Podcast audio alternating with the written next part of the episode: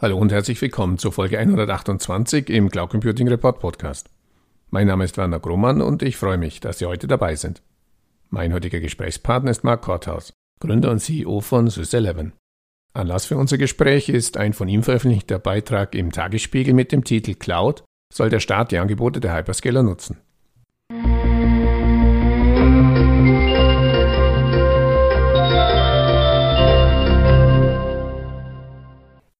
Hallo Marc, herzlich willkommen zum Interview im Cloud Computing Report Podcast. Zum Einstieg bitte ich dich, dich kurz in zwei, drei Sätzen vorzustellen. Sehr gerne. Ich freue mich auch hier zu sein. Hallo Werner, hallo liebe, liebe Zuhörer. Mein Name ist Marc Horthaus. Ich bin Gründer und Geschäftsführer der SysEleven GmbH. Wir machen Managed Hosting. Mittlerweile sagt man eher Managed Application Continuity. Haben mit ähm, wirklich klassischem Managed Hosting angefangen haben dann eine OpenStack Cloud entwickelt und mittlerweile fokussieren wir uns ganz stark auf Kubernetes. Anlass für unser heutiges Gespräch ist ein Artikel von dir im Tagesspiegel mit dem Titel Cloud soll der Staat die Angebote der Hyperscaler nutzen. Für alle diejenigen, die den Beitrag noch nicht gelesen haben, soll er? Also ich habe da ja eine äh, relativ deutliche Meinung vertreten, nämlich dass das da nicht hingehört, das Geschäft. Ähm, weil man kann nicht auf der einen Seite eine DSGVO-Regelung äh, erlassen, auf der anderen Seite dann sich an diese nicht halten. Mhm. Und äh, bei der Unsicherheit, die es um das Thema herum gibt, es gibt auch Marktbegleiter oder Kollegen, die sagen, man darf da gar nichts betreiben. So krass würde ich das jetzt nicht formulieren. Mhm. Aber am Ende muss man sich ja fragen, in welches Ökosystem ähm, lasse ich Geld abfließen oder, oder investiere ich sozusagen meine, ähm, äh, meine möglichen äh, äh Werte. Und dann ist man, kommt man bei so einer Waage an, nämlich wie viel Neuerung bekomme ich bei einem großen Hyperscaler versus in welche Kanäle will ich Geld investieren, damit dort Erneuerung entstehen kann. Und Klar ist, dass die deutschen und wahrscheinlich auch ein Großteil der europäischen Anbieter hier Nachholbedarf haben und ich schließe uns da aufgrund der Größe nicht aus. Dann bleibt am Ende die Frage, wo wollen wir langfristig hinkommen? Jetzt hat Deutschland einen krassen Nachholbedarf. Wir haben eben noch gewitzelt im Vorfeld über Faxe, die von äh, Behörden äh, empfangen und versendet werden. Ja. Ähm, und so traurig das auch ist, es gilt da einen Vorsprung, ähm, den andere Länder haben, ich denke da ganz konkret an England zum Beispiel, mhm. ähm, entwickelt haben, nachzuholen. Und die Frage ist jetzt, wie kann man das langfristig sinnvoll tun, so dass das drumherum gut mitwachsen kann und man diese Wertschöpfung auch im Land behält. Mhm. Mhm, mhm. Jetzt habe ja, ich eine lange Antwort gegeben. Ja, super, nee, weil da, du damit auch, du mir damit auch den idealen Übergang ja gibst gleich ins nächste, ins nächste Thema, denn du hast zwei Sachen angesprochen. Zum einen DSGVO, immer ja auch in Verbindung mit dem Schlagwort digitale Souveränität eben deutscher und europäischer, ja nicht nur Cloud-Nutzer, aber auch Internetnutzer ja allgemein. Zum zweiten natürlich auch Innovation, Ökosystem, wohin äh, gebe ich meine Investitionen? Werfe ich es, um es mal ganz flapsig zu formulieren, den Amazons, Googles und Microsofts vor die Füße oder investiere ich halt in etwas Neues und etwas Neues, Gaia X. Ähm, du sprachst in deinem Beitrag Gaia X eben auch an als eben eine Option, die da am Horizont derzeit gehandelt wird. Aber was macht dich so sicher, dass es gelingen wird, eben Gaia X und zwar eben natürlich auch ohne Unterstützung der Hyperscaler eben wirklich als neues Ökosystem, als neue europäische Cloud-Infrastruktur ähm, aufzubauen, die dann eben, und dann wären wir bei deiner Forderung, eben diese digitale Souveränität europäischer Cloud-Nutzer zumindest schon mal ernst nimmt. Also ich glaube, ein Problem, das der europäische Markt hat, ist ein Vorteil, der heute nicht gehoben wird. Nämlich, wir haben viele kleine Mittelständler. Jetzt sind, ist das 11 mit 100 20 Mitarbeitern oder sowas jetzt eher ein kleinerer Mittelständler sozusagen. Aber in diesen Firmen entsteht viel Innovation. Wenn man die Innovation aber nicht heben kann, weil so eine Zersplitterung der Dienste damit unvermeidlich ist, dann muss man überlegen, wie kann man das denn übereinbringen? Und Gaia X kann hier das, das fehlende Puzzlestück sein, um eine Interoperabilität von kleinen ähm, Diensten bereitzustellen. Jetzt ist Gaia X auf fünf Jahre angelegt. Und ähm, Vorbemerkung von meiner Seite ist, es ist einfach was ähm, gegen die Wand zu fahren und es ist sehr schwierig, etwas aufzubauen. Mhm. Und ähm, die wesentliche Initiative in Sachen Cloud in Europa heißt nun mal Gaia X. Das heißt, die Frage ist eher, wie muss es werden, damit es gut wird?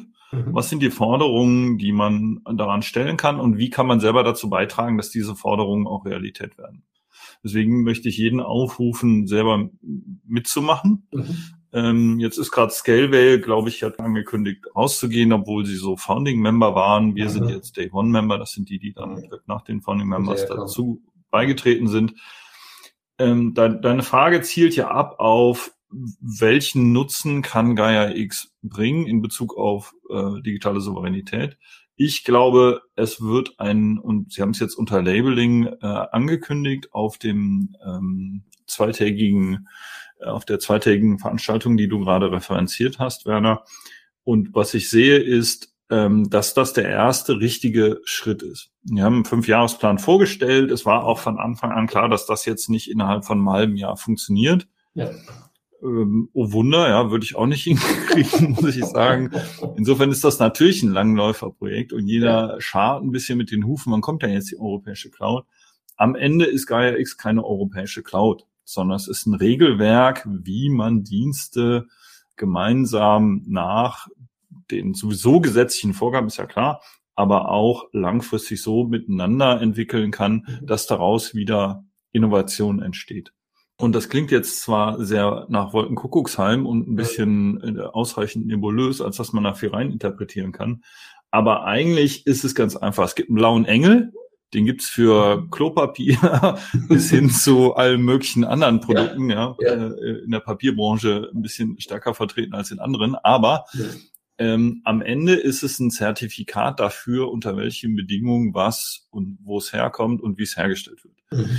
Und ich glaube, man kann sich Gaia X ganz gut wie ähm, eine Art Zertifizierung vorstellen. Sie haben es jetzt Label genannt, ähm, die genau diese Situation löst, die Kunden heute haben. Zu wem gehe ich denn? Und nach welchen Kriterien kann ich denn da was einkaufen? Ist das jetzt grüner Strom?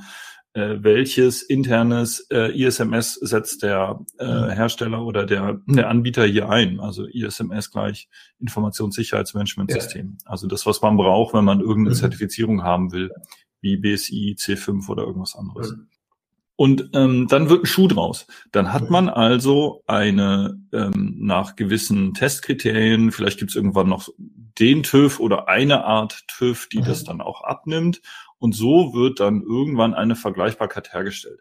Jetzt wird Vergleichbarkeit schnell mit Demokratisierung äh, gleichgesetzt. Das heißt, wir laufen dann in eine Situation, in der die Preise fallen. Ich glaube, hier geht's aber gar nicht um Preise fallen und Vergleichbarkeit, die dann auf einem Marktplatz bessere Preise bedeutet. Ich glaube, jeder Kunde hat nichts gegen bessere Preise. Aber erstmal geht's darum, überhaupt vernünftig miteinander ähm, über die über die richtigen, äh, sagen wir mal, Anbietergrenzen hinweg Compute und, und Storage nutzen zu können.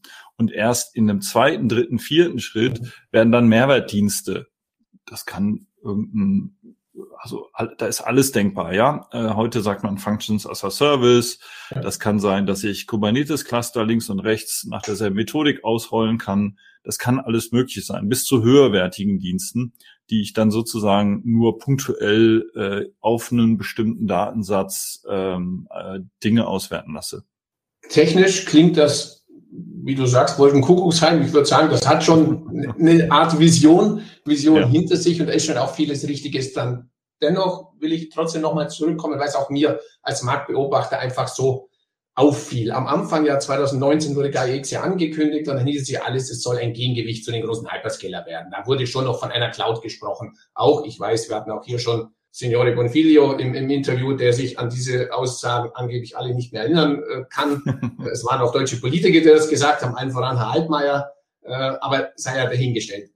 Die Positionierung, zumindest für mich als Marktbeobachter, war am Anfang so okay, wir versuchen eben genau diese Marktmacht, die ja auf den Schultern weniger, und da geht es jetzt nicht nur um die US-Amerikaner, geht es auch um die Chinesen, die auf den Schultern weniger steht und die quasi die Marktmacht, die, die in den Händen weniger weniger liegt, eben etwas breiter auszubauen. Wie du auch ansprachst, auch dem Mittelstand, gerade in Deutschland, auch in anderen europäischen Ländern, mehr eine Chance zu geben. So, jetzt Status heute, die Hyperscaler sind alle mit dabei. Du sagst, es soll jetzt so eine Art Label werden. Ja gut, denn um bei dem blauen Engel zu bleiben, weiß ich nicht, ob ein Chinese oder ein Amerikaner sich auch einen blauen Engel holen kann. Wahrscheinlich schon über irgendeine deutsche äh, Tochtergesellschaft wird er den, wird er den auch bekommen. Also die Frage ist trotzdem nochmal, ähm, wir haben diese Problematik, Amerikaner wollen wir hier auch nicht weiter ausbreiten, haben wir schon oft gehabt im Podcast, Cloud versus DSGVO.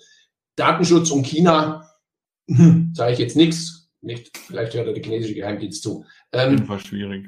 Eben, also es ist ja wirklich diese Problematik, ähm, wenn ich nochmal auf diese digitale äh, Souveränität zurückkomme, einfach auch Gerne. feststelle, dass, dass, dass in den USA einfach auch dieses Privacy-Denken ja so nicht verbreitet ist. Wie kann das funktionieren? Ich meine, das, also ich würde jetzt mal sagen, um es ganz klar zu formulieren, von dem, was 2019 angekündigt ist, ist eigentlich heute nicht mehr viel übrig. Es wird irgendwie versucht, so es allen recht zu machen. Und dann kann es eine digitale Souveränität nach deutschen und europäischen Gesetzen ja eigentlich nicht geben. Also ähm, ich stimme dir nur so zur Hälfte ähm, zu, Nein. weil ich glaube, dass ähm, dieses allen Recht machen, das wird natürlich langfristig nicht funktionieren. Ähm, die Voraussetzungen, die ich, also gucken wir mal von Kundenseite. Ich glaube, das ist das Einfachste. Absolut. Was brauchen Kunden? Kunden brauchen eine Alternative, die funktioniert. So, und die Frage ist, kann ein Anbieter die jetzt noch liefern gegenüber der Marktmacht der Hyperscaler, die ja, muss man ja fairerweise ähm, und unfairerweise gleichzeitig dazu sagen, ihr Geld alle nicht im Cloud-Markt verdient haben, sondern es jetzt erst dort verdienen. Das Geld haben die von der Börse genommen, das Geld haben die aus Marktplätzen genommen, aus einer Advertising Engine oder aus Lizenzgeschäften. Das heißt, keiner von denen hat das Geld schlussendlich, so wie der deutsche Mittelstand, ähm, aus einem anderen Umfeld äh, nehmen können. Äh, umgekehrt genommen. So. Und ein Kunde braucht zu diesen Plattformen eine Alternative, wenn er sagt, mir ist das Thema digitale Souveränität wichtig. Das gilt gleichermaßen für die öffentlichen Auftraggeber wie für Privatunternehmen. Das heißt, die Erwartungshaltung, die ein Kunde hat, ist natürlich, dass er hinterher eine Alternative hat. Was alle aber damit gleichgesetzt haben, ist, dass daraus jetzt eine mannigfaltige, äh, sofort bei allen Anbietern deploybare Cloud wird so ist es halt nicht gedacht. Okay. Es ist gedacht, dass jeder seine eigene baut. Jetzt gibt es ja auch viele Initiativen, die das versuchen. Also SCS macht sowas, ähm, Open, die OpenStack Foundation gibt mhm. es da, ähm, gibt noch ein paar andere Produkte, auch welche, die man gegen Lizenz kaufen kann, eine VMware oder eine Gridscale, ja. so dass man äh, am Ende ähm, viele Clouds hat, die zueinander ausreichend kompatibel sind. Und dadurch entsteht die Wahlmöglichkeit. Das heißt, ähm, es ist auf jeden Fall sinnvoll, für, insbesondere für jemanden, der sagt, ich habe jetzt schon Workload bei einer AWS oder bei einer Azure und ich will die aber irgendwo hin transportieren. Dann hilft mir natürlich besonders, und darauf würde ich dann auch achten, dass ich ähm, äh, nur die Produkte nehme, die besagten blauen Engel, also den Gaia X Engel mhm. haben sozusagen. Mhm. Und dann wird wieder ein Schuh draus. Das heißt, ähm, langfristig betrachtet ist das schon ein guter Weg. Äh, was es halt nicht wird, ist, äh, so jetzt kriegt ihr alle eine Cloud, die, ihr drückt aufs Knöpfchen, dann ist die mhm. installiert mhm. und dann wünsche ich mir viel Glück dabei, alle Kunden zu bedienen, die jetzt von AWS rüberströmen. So wird es nicht passieren. Wir müssen schon irgendwo Innovation erzeugen und die, welche Voraussetzungen braucht Innovation? Da kann Gaia X einen Beitrag leisten. Okay. Was Gaia X nicht machen wird, ist die Versäumnisse der Vergangenheit aufholen für andere. Und ich glaube, das hätte gerne der ein oder andere, der jetzt auch lange, also ich erinnere mich an so eine Zeit, wo kein mit, wo mich Mitbewerber angeredet haben, ja. mit bist du bekloppt, dass du eine eigene Cloud baust, so das brauchst raus. du doch gar nicht mehr probieren. Mhm. Und wir eben gesagt haben, nee, das machen wir aber trotzdem, haben mhm. uns auch ganz furchtbar die Finger verbrannt hier und da. Mhm. Aber heute möchte ich die Erfahrung nicht missen, mhm. weil wir wissen, wie man es betreibt. Mhm. Ähm, und jetzt kommen sie alle aus ihren Löchern und sagen, naja, Gaia X muss uns jetzt die Cloud liefern. Mhm. Und ich glaube, das ist halt die falsche Erwartungshaltung. Okay. Soweit zu Gaia X. Lass uns noch mal kurz Gerne. auf ähm, das Thema ja Bundescloud, Bundescloud und Hyperscaler zu sprechen kommen, denn das war ja auch ein Bestandteil äh, dieses Artikels im Tagesspiegel, wo es ja darum geht, soll der Bund jetzt quasi sich eine Microsoft Cloud bauen lassen oder soll er auf Gaia X warten oder soll er einen der anderen Angebote nehmen? Ähm, ich habe nochmal nachgelesen in deinem, deinem Beitrag. Du sagst also, äh, ein weiteres Argument gegen diese Hyperscaler-basierte Bundescloud sei das eben die Innovationen. Du sprachst sie auch schon an äh, und die damit verbundene Digitalwirtschaft, natürlich vor allem natürlich hier in Deutschland, im Keim erstickt wird. Das klingt jetzt nicht so positiv. Also es gibt ja keine Bundescloud per se. So. Mhm. Ähm, die Telekom würde, glaube ich, unheimlich gerne eine bauen so wenn ich das richtig interpretiere. Und hat das ja auch schon mal gemacht. Das hat sie lustigerweise, das versucht sie so PR-mäßig ein bisschen, also nichts gegen die Telekom, ja. Ich ähm, bin selber Telekom-Kunde in mehrfach. Ich sagen, bevor sie uns hier jetzt gleich den Stecker ziehen, wir sind auch Telekom-Kunden. Also. Könnte böse enden, ja. ähm, äh, lustigerweise hat, die hat sich die erste Cloud von Huawei bauen lassen. Es, äh, äh also mich bringt das zum Schmunzeln, so, äh, okay. Mh, mm, äh, und ein Großteil der Infrastruktur, die man sich jetzt erst über Open RAN fördern lässt, ist auch schlussendlich von Huawei gekommen, wo man sich auch nicht so richtig erklären konnte, warum die jetzt preiswerter war als ein europäischer Anbieter, diese Infrastruktur. Also das ist natürlich so ein bisschen ähm, äh, Wein, Wasser predigen und Wein trinken. Ne? So, das ist das Bild, das mir dann da immer einfällt. Insofern, wenn ich die Wertschöpfung in dem Land lassen will, ähm, dann werde ich das, ähm, werde ich das regional einkaufen müssen. So. Ansonsten fließt die Wertschöpfung ab. Und jetzt hat in, in Europa ja im Wesentlichen keine Bodenschätze, sondern was wir haben ist, wir haben, einen, wir sind Exportnation, äh, Deutschland jetzt äh, explizit, äh, wir haben, wir haben vor allen Dingen Wissen, Erfahrung, Know-how. Das heißt, das einzige ernsthafte, langfristige, ähm, was wir hier aufbauen können, ist Wissen. Wir sind eine Wissensgesellschaft. Wir müssen dieses Wissen monetarisieren. Und in dem gesamten Bereich Softwareentwicklung sehe ich ganz, ganz wenige Beispiele, wo das gut gelungen ist. Und hier müssen wir besser werden. Und da muss Geld reinfließen. Und das kann man nicht immer mit Fördertöpfen machen, die man ausschüttet. Das wird langfristig nicht funktionieren. Das ist, um mal einen Stein ins Rollen zu bringen, hier und da vielleicht ein ganz guter Moment. Das haben sie jetzt auch gemacht. Aber die 180 Millionen und selbst wenn da jetzt noch eine Milliarde nachkommt, das ist ein Bruchteil dessen, was heute in internationale Clouds investiert wird. Heißt, das wird nicht reichen. Was aber funktionieren kann, ist zum Beispiel, Startups ein Budget zur Verfügung zu stellen, um Cloud-Dienste regional zu konsumieren, äh, beliebiger Art. Ja, also Modell ist nicht ganz zu Ende gedacht, zugegeben, äh, weil sonst gäbe es das vielleicht auch schon. Ähm, aber Amsterdam zum Beispiel macht mhm. sowas. Die haben ein, ein Budget, das sie ihren Startups zur Verfügung stellen, dass sie in regionale IT-Dienstleistungen fließen lassen dürfen. Das ist das Pendant, darüber wird ja auch gerne nicht geredet, dass AWS halt jedem Startup, das nicht bei drei auf dem Baum ist, zwischen 50 und 100.000 US-Dollar Funding gibt für die Konsumption von IT-Leistungen auf AWS. Da der Login-Faktor da massiv hoch ist, sind die hinterher da auch Kunde. Das ist klar. Dagegen macht aber keiner so richtig mhm. was, das, weil es halt ein sehr individuelles Programm ist. Und so ein Alternativprogramm aufzusetzen, zu sagen, der Staat gibt Startups als Förderfinanzierung zum Kauf regionaler IT besagtes Budget. Wie hoch das ist, sei jetzt eingestellt, aber es muss natürlich relevant sein. Ja. Sonst nutzt es halt dann keiner. Weil insbesondere am Anfang wird die Leistung Gaia X hin oder her, regionale Anbieter und Innovationsfähigkeit auf der anderen Seite ähm, wird natürlich nicht so ausgereift sein wie das, was man bei den Hyperscalern kaufen kann. Das heißt, das mhm. Geld muss erst in den Zyklus rein, in die Innovationen, in die in die Sprints äh, für Features damit das dann in einem Jahr, in zwei eine blühende Landschaft wird, um das Bild zu bemühen. Ja. Und ich glaube, das ist ein, ein, Weg, den, den man hier gehen könnte. Mhm. Und wenn Bundescloud, dann in, in solcher Denkweise.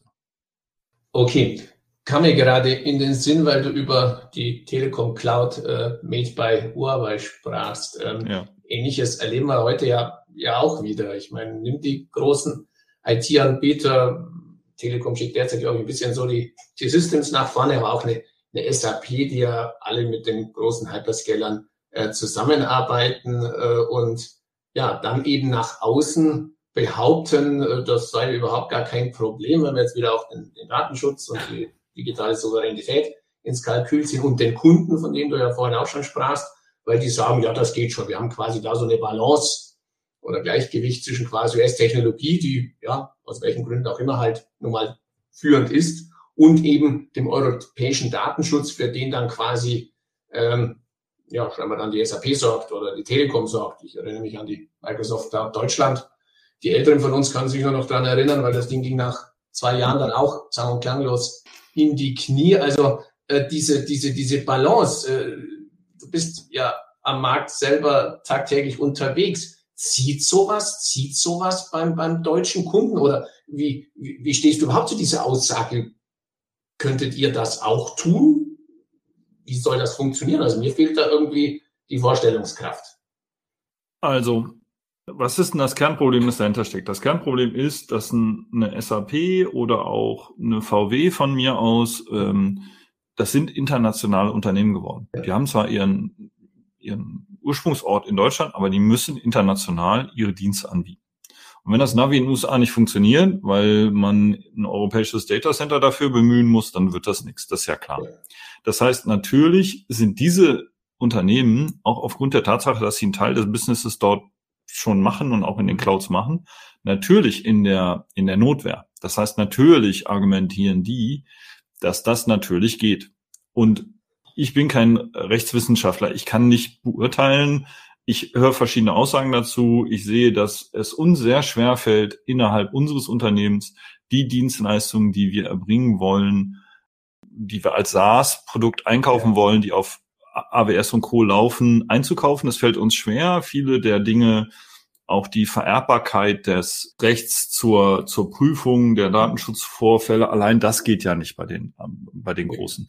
Insofern ähm, sehe ich da dieses Spannungsfeld. Das kann Gaia X lösen, weil wenn es ein, äh, ein, ein Label gibt, das diesen Datenschutz garantiert und äh, und deswegen sind die auch, äh, ist es in meinen Augen auch sinnvoll, dass sie Teil davon sind, äh, einer Gaia-X-Initiative. Äh, können wir gleich nochmal drüber reden. Wir haben es zwar schon durch, aber ja, trotzdem, es macht ja durchaus Sinn, dass sie dabei sind, ja, weil A, finanzieren sie es mit. Ja, ja, genau. Ja, ja. okay. Ja. Äh, und, und, und B, dürfen sie als nicht-europäisches äh, Unternehmen mit Stammsitz in Europa mhm. auch gar nicht im Vorstand sein von Gaia-X. Mhm. Deswegen glaube ich, ist hat das Gaia schon gut gelöst. Aber trotzdem wollen sie natürlich das Business, das daraus erwächst, auch nicht ja. verlieren. Mhm. Und deswegen machen sie natürlich mit.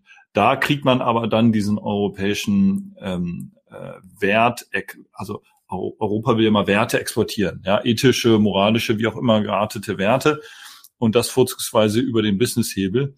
Und das versucht ja Gaia X hier. Mhm. Insofern auf diese Art und Weise kann sichergestellt werden, das muss, sich auch erst noch beweisen, dass es so funktioniert, kann sichergestellt werden, dass eine, ein international aus Deutschland agierendes Unternehmen international auch DSGVO-relevante Workload ausliefern kann. Ähm, ich hoffe, ich habe deine Frage beantwortet. Bin ich ja, ja, doch, doch, das geht schon, das geht schon in diese Richtung. Ich meine, das ist, und ich will auch hier gar nicht, und man gerät immer sehr schnell in dieses Hyperscaler-Bashing wenn es um das Thema Datenschutz geht, weil es gibt halt nun mal, und ich bin auch kein Rechtsexperte, aber wir hatten auch hier schon diverse Anwälte auch im, im Podcast, die eben, wie du es auch sagtest, nein, zum Teil ganz klar sagen. Also wir hatten jetzt hier, wir können es dann unten noch verlinken, einen Anwalt vor ein paar, paar, paar Wochen erst, der ganz klar sagte, Office 365 ist nicht DSGVO-konform derzeit nutzbar, weil einfach in dieser Lösung so viele Daten abfließen nach mhm. USA, die jetzt nach diesem Ganzen, und auch das ist ja ein äh, häufig genutztes Schlagwort hier im Podcast, aber auch in der Cloud-Branche, äh, dieses Schrems 2 Urteil, dass er quasi diesen Privacy Act, der das ja bisher geregelt hat, jetzt aushebelt, äh, dass das einfach nicht, nicht möglich ist. Das Gleiche haben wir auch darüber berichtet. Derzeit will weder die US-Seite noch die europäische sich mit dem Thema beschäftigen, denn derzeit andere Sorgen. Ähm, so dass ich sage, wir sind da wirklich in einem, in einem schwebenden Verfahren und ich gehe mal davon aus, so wie du sagtest, SAP, der Telekom, denen geht es natürlich als internationales Unternehmen mit nur noch, in Anführungsstrichen, möchte ich mal so sagen, Firmensitz in Deutschland oder Hauptsitz in Deutschland, geht es denen ums Internet. Ich glaube aber auch in der Microsoft, in der AWS geht es natürlich auch um das internationale Business. Und ähm, deswegen hoffen wir natürlich alle da, dass sich irgendwie das Ganze mal regelt, politisch regelt. Und ja, in dem Sinne äh, bin ich bei dir, wäre Gaia X sicher, oder ist Gaia X zumindest mal ein erster Schritt, den Versuch ja. zu machen, die wenigstens mal die Leute an einen Tisch zu bekommen. Denn wie gesagt, auch das haben wir recherchiert für einen Beitrag äh, derzeit auf politischer Ebene, also EU-Kommission, die ja jetzt wieder irgendwas sich einfallen lassen müsste, was Privacy ablöst, beziehungsweise dann für Privacy äh, äh, einspringt, äh, hat derzeit angeblich keinen Bock, sich damit zu beschäftigen. Und ja, die, die Amerikaner, da wissen wir ja auch nicht, wie das in, wie lange haben, hat er Biden noch? Zweieinhalb Jahre, drei Jahre?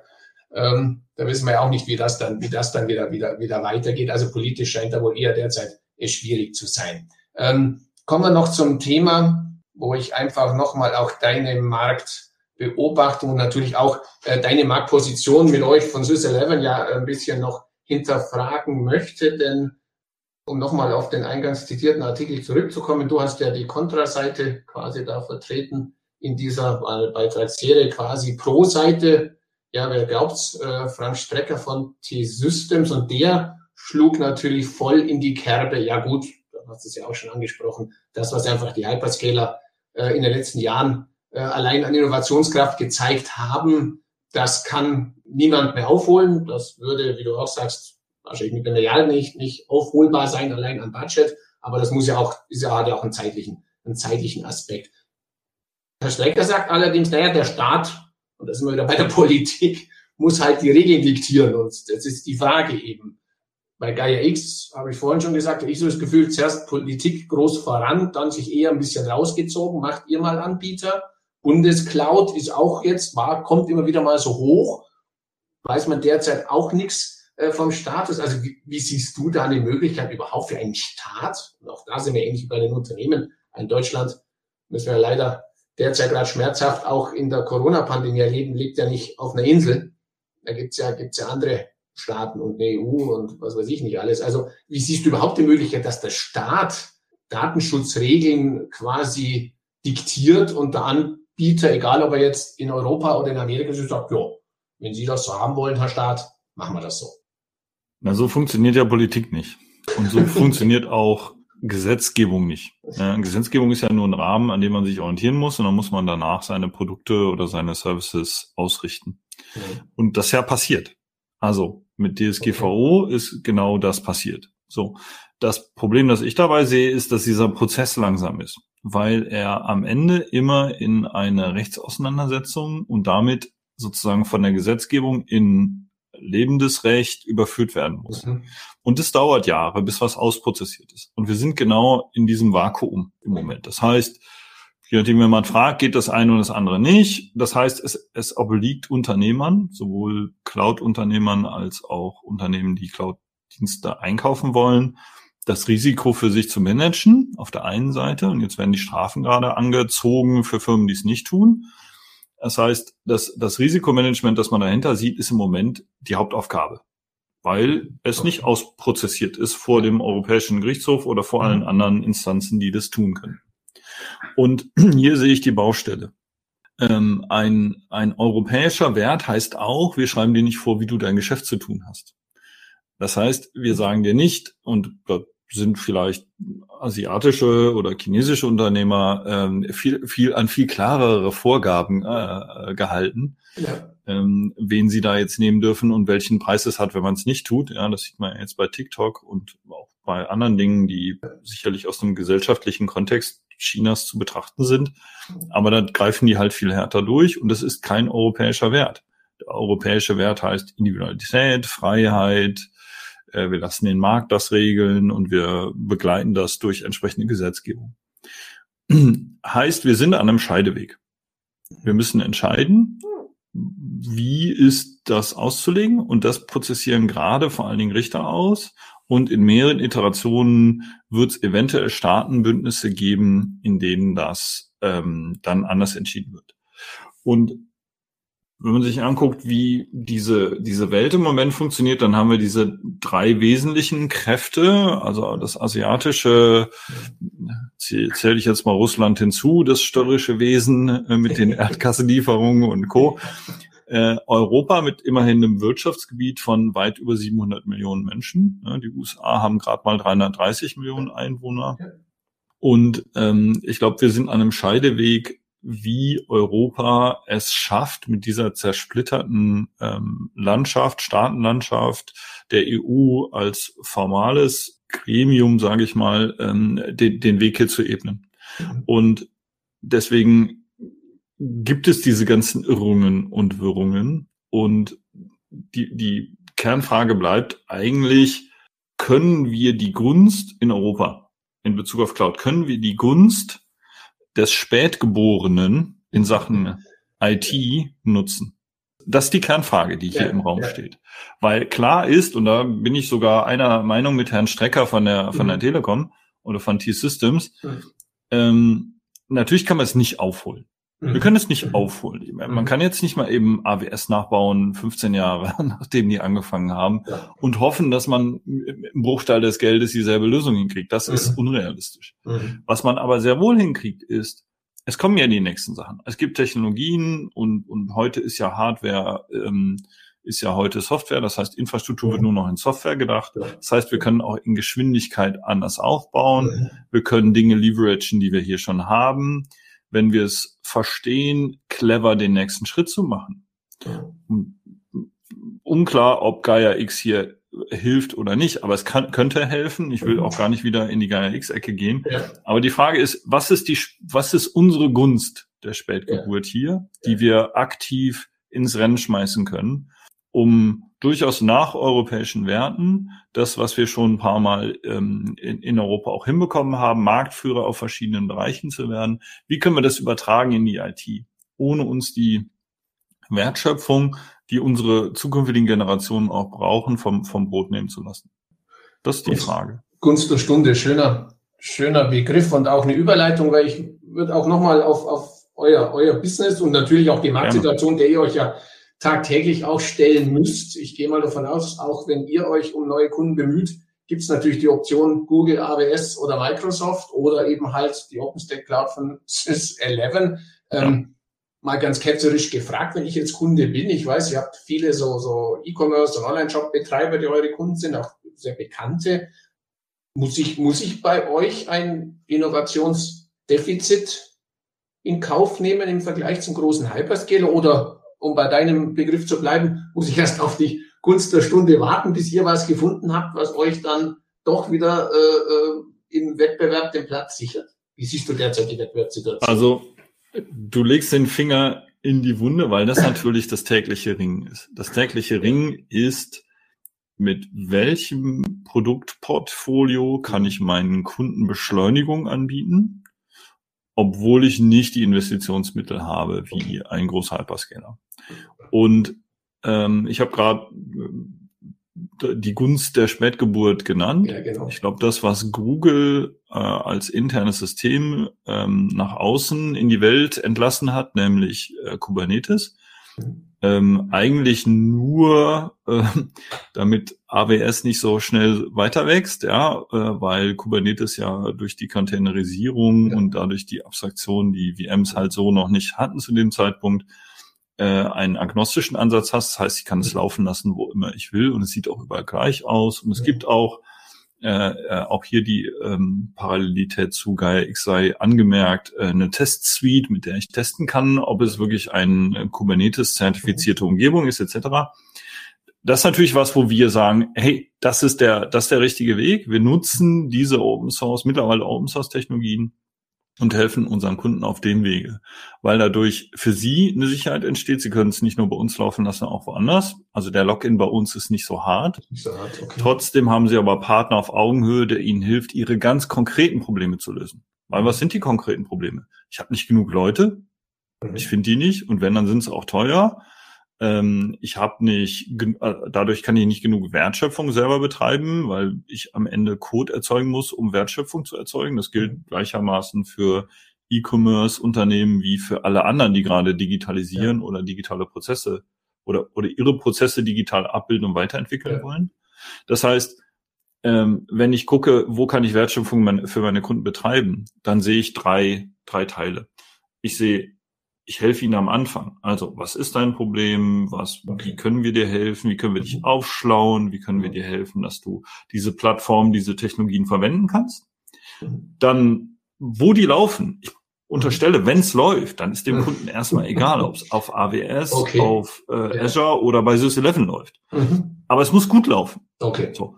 Und dann kommt der Teil, wo wir sagen, naja, willst du jetzt wirklich noch fünf, sechs, also man braucht ja besagte 5,3 Leute, um 24-7 Operations zu machen. Ja. und will ich mir jetzt noch ein eigenes Betriebs Be Betriebsteam, die ja mhm. auch nochmal 60, 70, 80.000 Euro die Nase kosten, ja. ähm, will ich mir die jetzt noch umhängen, ja. nur damit ich meine Sachen betreiben kann. Und dann kommen ein paar Sachen zusammen, die dann auch für uns sprechen. Nämlich, wir helfen dem Kunden auf Augenhöhe, wir haben eine Plattform, auf der es gut laufen kann, äh, und wir machen auch für deine Applikation hinter den 24-7-Betrieb. Mhm. Und das ist dann wieder attraktiv.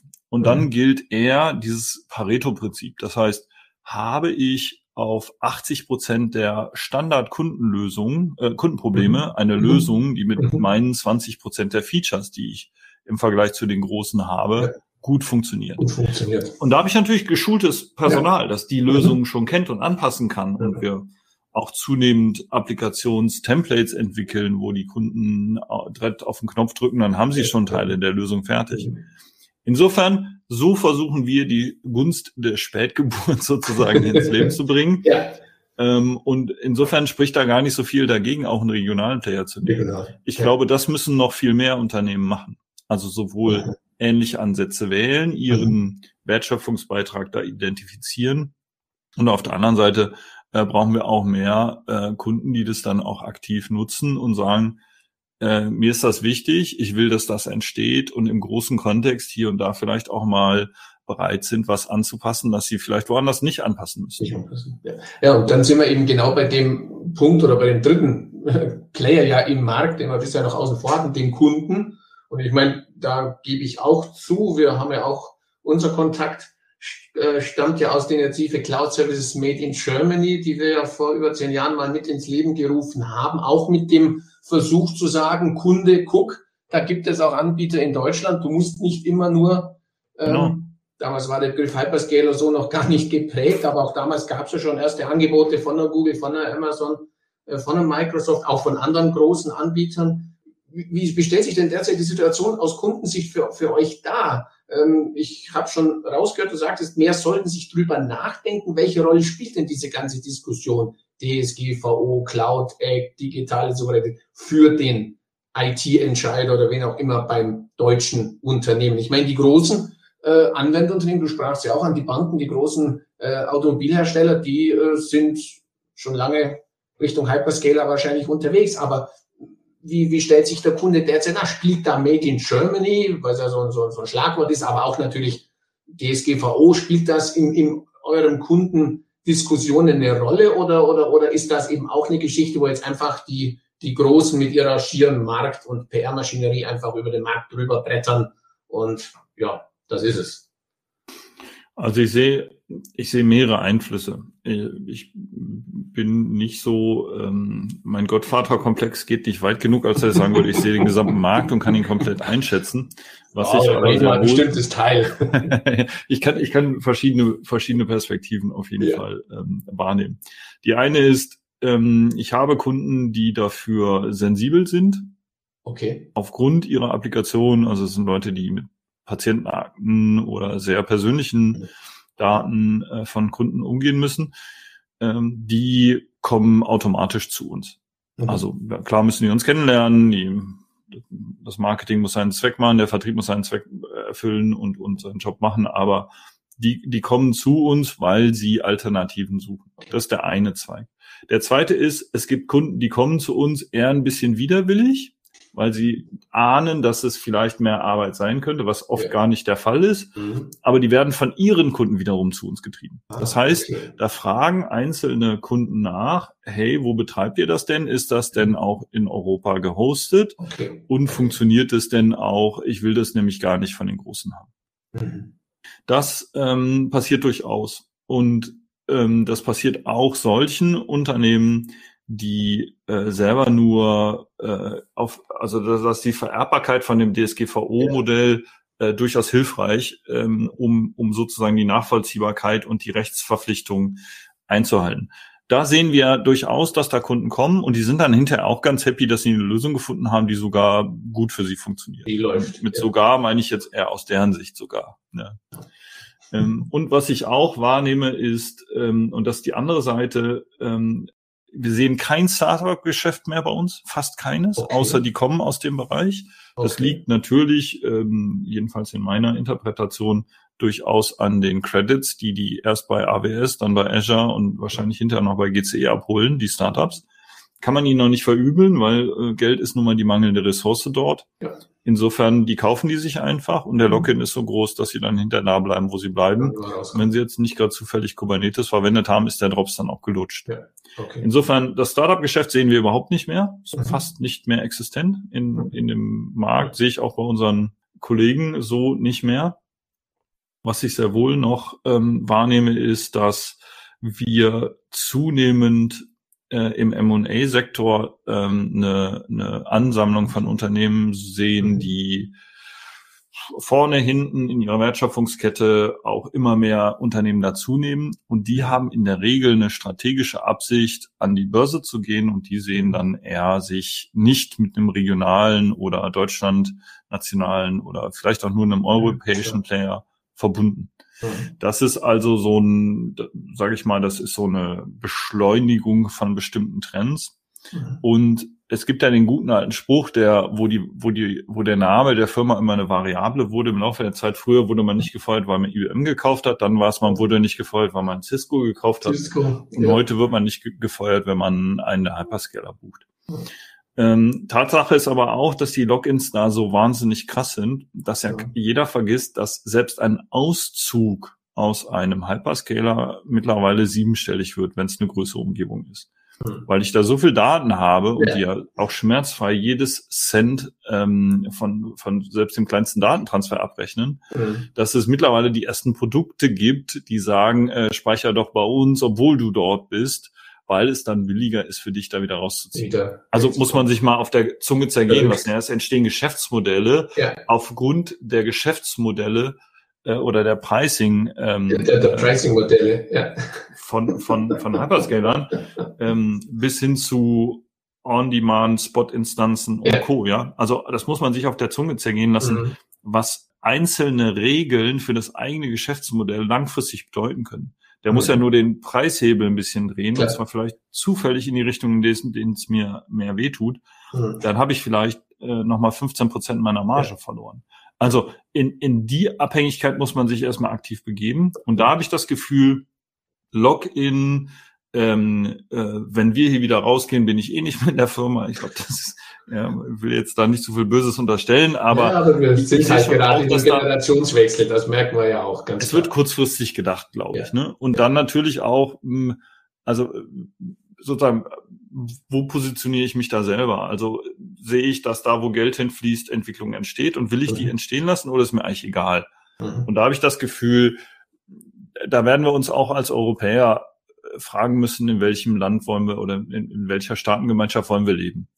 Ähm, das klingt natürlich sehr hochtrabend, ähm, ist aufs Kleine gedacht. Äh, früher gab es immer den Spruch, ja, ähm, äh, global denken, regional handeln.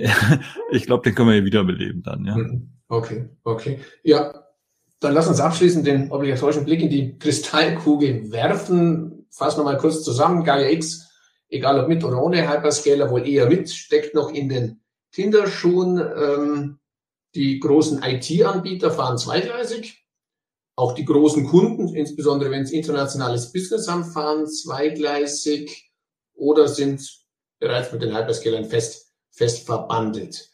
Du sagst, man muss die Gunst der Stunde äh, nutzen, die man jetzt hat, auch als deutscher Cloud Service Provider. Ähm, vielleicht so, eben wie gesagt, als abschließender Blick in die Kristallkugel, wo denkst du, wo, wo geht das, wo geht das hin? Oder was, was müssen deiner Meinung nach, ohne jetzt dem Wettbewerb Tipps geben zu wollen, aber was, was denkst du, wo müssen, wie müssen sich deutsche Cloud Service Provider zukünftig anders aufstellen oder zusätzlich aufstellen, damit es eben nicht dazu kommt, dass am Schluss halt doch die drei Großen oder die fünf Großen, wenn du die zwei Chinesen noch dazu nimmst, äh, den Markt unter sich aufteilen?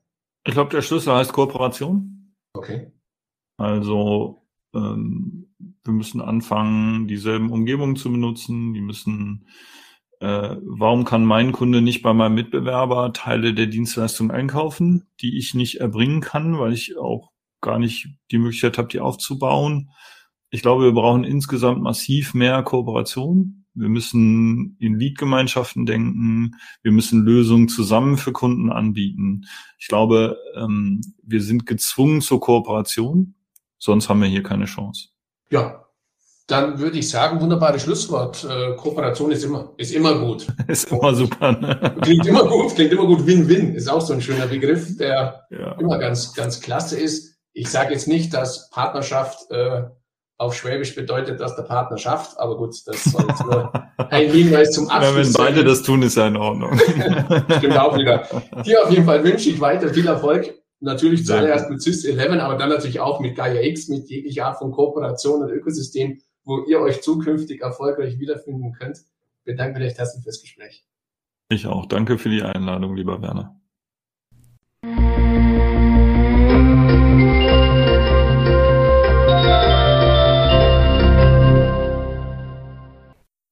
An dieser Stelle herzlichen Dank für Ihre Aufmerksamkeit. Die Shownotes zu dieser Folge finden Sie im Cloud Computing Report Podcast unter www cloud-computing-report.de-podcast-folge-128. Falls Sie regelmäßig über aktuelle Entwicklungen zum deutschsprachigen Cloud Computing Markt informiert werden möchten, abonnieren Sie uns am besten auf Spotify, Apple Podcast oder Google Podcast. Und wenn Ihnen gefällt, was Sie da hören, freuen wir uns natürlich immer über ein entsprechendes Like. So viel für heute. Nochmals herzlichen Dank, dass Sie heute dabei waren und bis zum nächsten Mal. Ihr Werner Grohmann.